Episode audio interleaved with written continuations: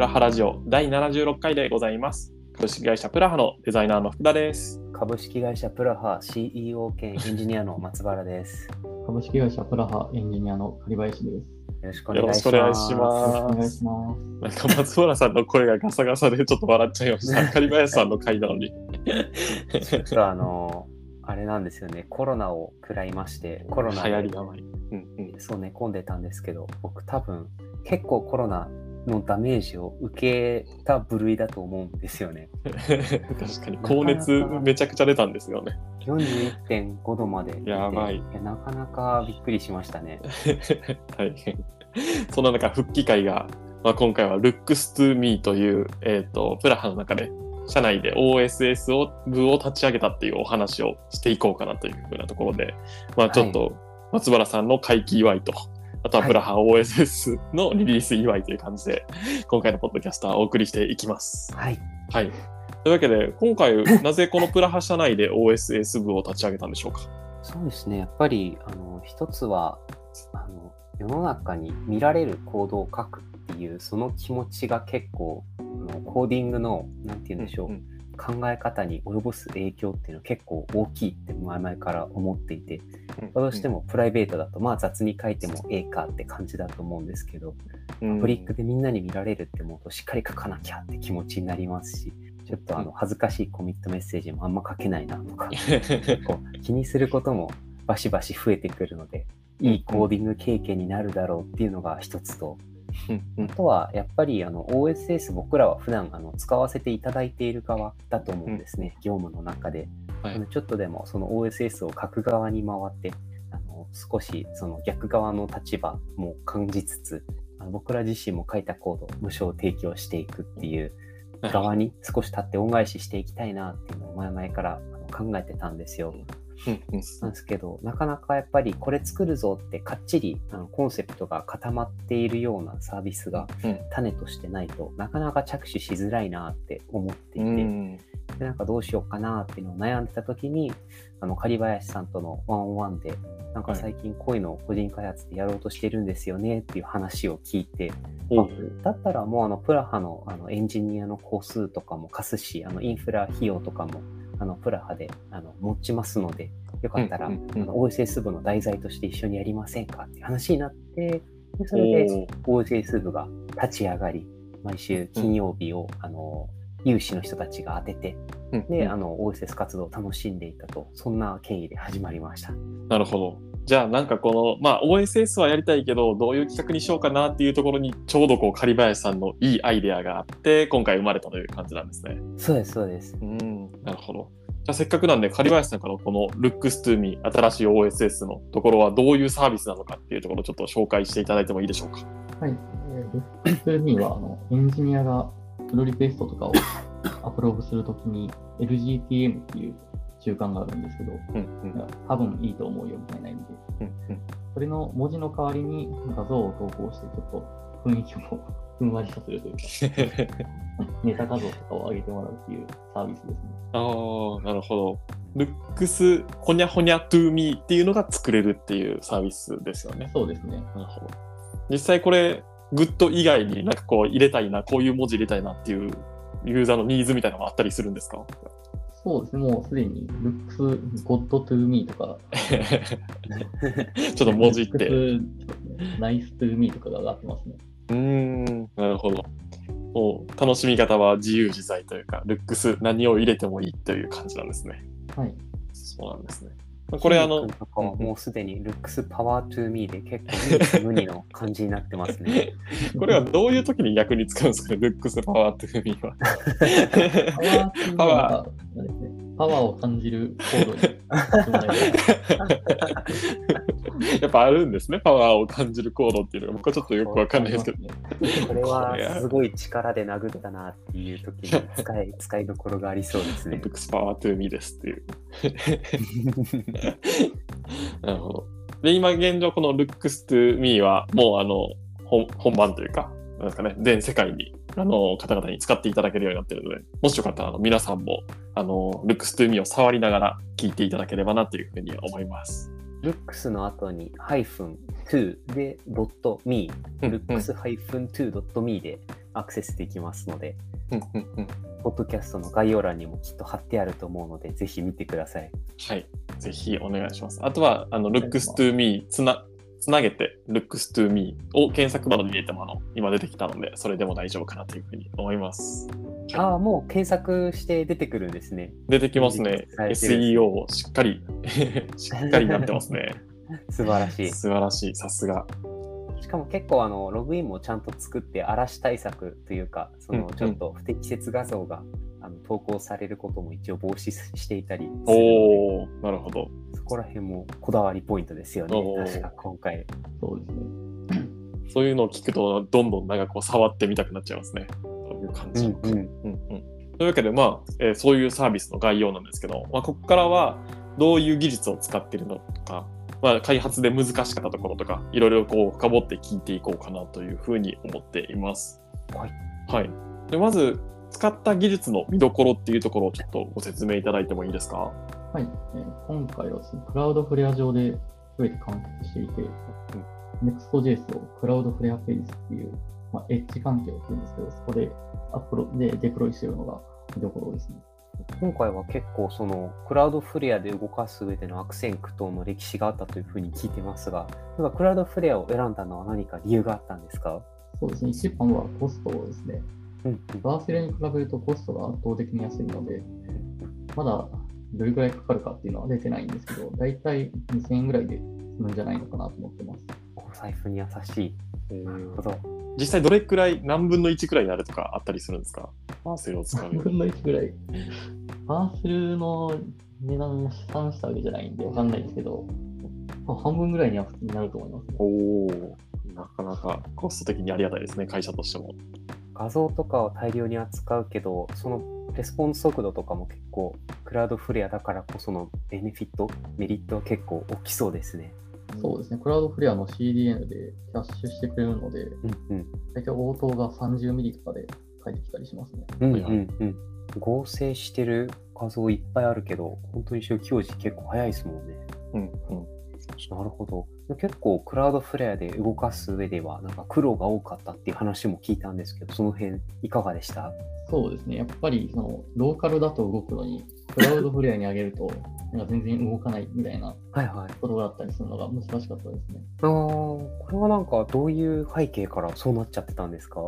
別にクラウドフレアがその厳密にはノードではなくて、エッジ環境っていうんですけど、ノードっぽい何かで動いているのがうんうんうんあって、それが原因でなんか使えない機能が一部あったりするっていう感じです、ね。はあ、なるほど。最近だと割とどっかで開発することがあるからあんまりハマらないけど、結構じゃあ辛かったんですね、環境差分は。そうですね。それのせいでライブラリとかもなんか使えるのがあったりとかはいはい。難しかったですね。結構画像合成とかするとライブラリに頼らざるを得ないシーンもいっぱいあるのかなって想像するんですけど、その画像合成するあたりも結構つらつらみだったりしたんですか？そうですね。ノードであれば画像合成のライブラリがあるので使えるんですけど、うんうん。ノードではないので今回使えなくて、はいはで当初はそのラストで書いてもらっていたんですけど、い。うんうん。そのアニメーション画像とかの合成がなかなか難しいみたいで、はいはどうしようかなと迷ってた時に、クラウドフレアにまさかの画像合成のサービスがあって、それを使うように今はなっています。い。なかなかその画像合成のサービスって、なんか本来の用途ちょっと僕想像つきにくいんですけど、どういう、何のためにクラウドフレアはそんなニッチなものを用意してくれてるんですか？もともとはなんか画像配信の CDN の機能で。画像をリサイズしたりとかして最適化してくれるやつなんですけど、うんうん。それのおまけ機能として画像にかオーバーレイをつけて、うんうん。ウォーターマークを追加できるみたいなはいはい。のがあっうんて、それを応用してるっていう感じですね。なんかドンピシャでそれがあってよよかったですね。ちょっとなかったら難しかったかもしれない。へ えー、すごい。あじゃあもうこの画像の上にポワって浮いている LGTM みたいな文字は全てそのウォーターマークをつける機能を応用して実現していると。そうですね。裏側で実はなんかそのオーバーレイ画像を生成するやつも動いてるんですよね。ほうほうほその元画像とその生成したオーバーレイ画像をう。うんクラウドフレアで合成して表示してるって感じですね。へえ、そんな裏技を使ってるんですね、今回のは。結構今回、毎週金曜日しか使えないっていう状態と、まあ、あとあの最初リリースまでに2ヶ月で一旦区切ってやろうっていうことで、結構工数とか限られてたと思うんですけど、なんかそれも結構難しさの一因だったりしたんですか？なかなか。そうですね。やっぱり週1日だったので、前回何やったっけみたいなことになってましたね。そうっすよね。1日詰まるとそれだけで1週間消えるわけですもんね。確かに。そうですね。いや、でもそれよく終わりましたね。本当に。この限られたリリース期間で。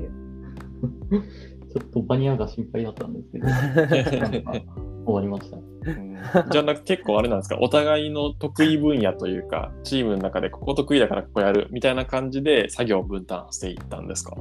そうですね。当初の作業分担、とりあえず僕が、なんか、タスク一覧を作って、各自どれやりたいかみたいなのを好きなように選んでもらったっていう感じですね。ああなるほどそれもあって、まあ、好きなところやっていくっていうので早めに終わるというか、まあ、得意なところだからちょっとコミットしやすいっていうのもあったかかもしれないですね。そうですね。あったかもしれないですね。うん最終的に何人ぐらいが動いてたんでしたっけ？基本的に僕含めて5人ですね。ああ、結構大所帯でやってましたね。そうですね。えー、よく作業とかもバッティングしなかったですね。このわりかしシンプルなサービスで結構分担しづらいところもあったのかなってちょっと思っちゃいましたけど、そこはうまい感じに分担できてたんですね。そうですね。あまりパッティングはしなかったですね。おー仕様とか結構口頭で伝えるの大変だったんじゃないですか、これ。Figma とか書く余裕も多分なかったですよね。そうですね。Figma とはを書いてないですね。タスク切って、そこのタスクにどういう機能かっていう説明だけ書いてやるっていう状態で、うんうん。デザインとかもなんか、聞かれたらこんな感じでみたいな、うんうん。フラッグで答えるっていう感じでやってましたね。いつも思うんですけど、そのプラハのなんか、アバウトに書かれた要件から実際作作り切るところまで解釈していく力が、なんかすごいなって思うんですよね。うんとうんざっくりと書いていくタスク一覧でもみんなが拾って確認して実装してってくれるから、うんすごいみんな独立して動いてるのは強いですよね。うんそうですね。確か今回のプロフィール画面とか、全くデザインとか言ってないんですけど、いい感じに作ってくれたので、すごい助かってますね。すごいですよね。これがデザインなしでできるというところは結構びっくりしましたし、逆にそれだけみんながいろんなサービスに触れてるから、こう、素養というか、まあ、こういうプロフィールであるべきだなっていうのがある程度こう思い浮かんでる状態になってるっていうところがやっぱすごいなと思いましたね。だからみんななんとなくこう共通項で共通認識で作っていける っていうところがあるのかなと思いました。うんうん。うんそれで言うと、今回はなんか GitHub っぽい画面でみたいなうん指示を出してましたね。あー確かにすっなごい GitHub ですよね。なんか アイコンとかも GitHub っぽいし、なるほど。パッと見かなり似てますよね。ボタンの色も GitHub ですね。うんそうですね。言われてみたら確かに。ここはなんかこう、う GitHub にしようと思ったのはやっぱりエンジニアが使い慣れてるからこういうサービスの方がいいんじゃないかこういう見た目の方がいいんじゃないかってなったんですか、そうですね。やっぱり対象ユーザーがエンジニアだったので、エンジニアが普段使ってる GitHub に近い UI にすると、まあみんな使いやすいかなっていう思いも込めて GitHub に寄せていますね。なるほどそうなんですね。結構プラハでその狩林さんもあのいろんなプロジェクト入られてると思うんですけど OSS 部としてやる上でなんか他との違いとかありましたか、そうですね。OSS は僕が一応リーダーで動いてたので、リーダーってすごい難しいなと思いましたね。ど どういうところが難しかったですか？そうですね。今までその、ここにこうタスクを割り振ってやるみたいな経験があんまりなかったので、うんうん。そこがうまくできてなくて、ちょっと時間が有効活用できてなかった部分があるかなと思ってます。ああ、やっぱ両方経験すると今後さらにやりやすくなるからいい経験でしたね、そういう意味でう言うと。んそうですね。確かにな、OSS 部は普段経験しないことを経験できるいい機会でもありますからね。ぜひこれからもなんか次のアイデアが誰か思いついたらまた取り上げてやってみたいですね。うんうんうんこの Looks to Me もエンハンスしていくっていうのはあるんですか？機能として。そうですね。まだ作れてない機能とかがまだまだあるので、まだまだあるんですね。エンハンスはそうですね、していきたいですね。どんな機能が出てくるのか楽しみですね。早く僕も登録してどんどん画像をアップしていこ確かにルックス松原トゥーミーが出てくるかもしれないですね。う。でも、全席からみんなに共有されてますからね。確かに。うちわのやつは載せられないですね。確かに。恥ずかしいんで。プラハのライブから壊していくっていうのはしたくないですもんね。できればみんなに楽しく使っていただきたいと。そうですね。ちゃんと楽しめるやつにしておきたい。うんうんうん、今後も何かそういうアイデアとかネタとかがあったら、じゃあ、まあ、週1とかでやってみようかみたいなのは可能性としてあるんですか、プラハとして。そうですね。なんか、このサービスがいろんな人にこう使われるようになってきて、で、サイドメニューとかあの開いていただくと、バグレポートとかフィーチャーリクエストを出せるようになっているので、うんこの辺見て結構みんなからの要望増えてきて、もう純粋な OSS として、あの、やっていくのはちょっと工数が足りないかもなってなったら、またプラハとして OSS 部出撃するかもしれないですね。おおなるほど。じゃあぜひ皆さんいろいろ やってみてくださいって感じですよね、バグレポとか。とはいえ、そう、いいところとしては OSS なので、ぜひ、あの、聞いている皆さんのコントリビューションをなるほど。心待ちにしております。うんうん来てたりするんですかね一周とか。まあ、さすがにまだ来てないか。まだ来てないですね。さすがにまだ来てないですね。来たら多分、あの、社内一度狂気乱舞して楽しめると思うので。結構開発しやすいように、ストーリーブックとかも公開されてたりするから、多分結構やりやすいんじゃないかと勝手に思っております。ぜひ、コントリビューションお待ちしてク。ローンしてそのまま動くと思います。うんうんうん。ただ、例のクラウドフレアの環境に起因するバグが発生しうるっていう、そこだけがちょっとトリッキーなところですよね。そうですね。慣れが必要ですね。うん。あのフルにクラウドフレアで動いてるアプリケーションっていうのも結構面白いと思うので、ぜひ気になる方は見に来てください。そんな感じで今回はうんプラハで始まった OSS 部初のリリース作品 Looks to Me を、えー紹介させていただきました。Looks to Me はあのプルリクエストとかにポチッと貼る画像を、面白い画像を検索できるサービスなので、ぜひ皆さんも面白い画像をたくさん投稿してくれたり、プルリクエストとか投げてくれたらお嬉しいです。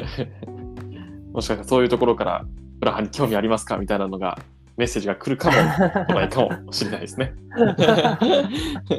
確かに、すごいいいプルリクだったら、ちょっと、ちょっと何かしら あるかもしれない。裏からお声掛けがあるかもしれないですね。ちょっと迷惑かからない範囲ででいきたいと思っています。そうですね。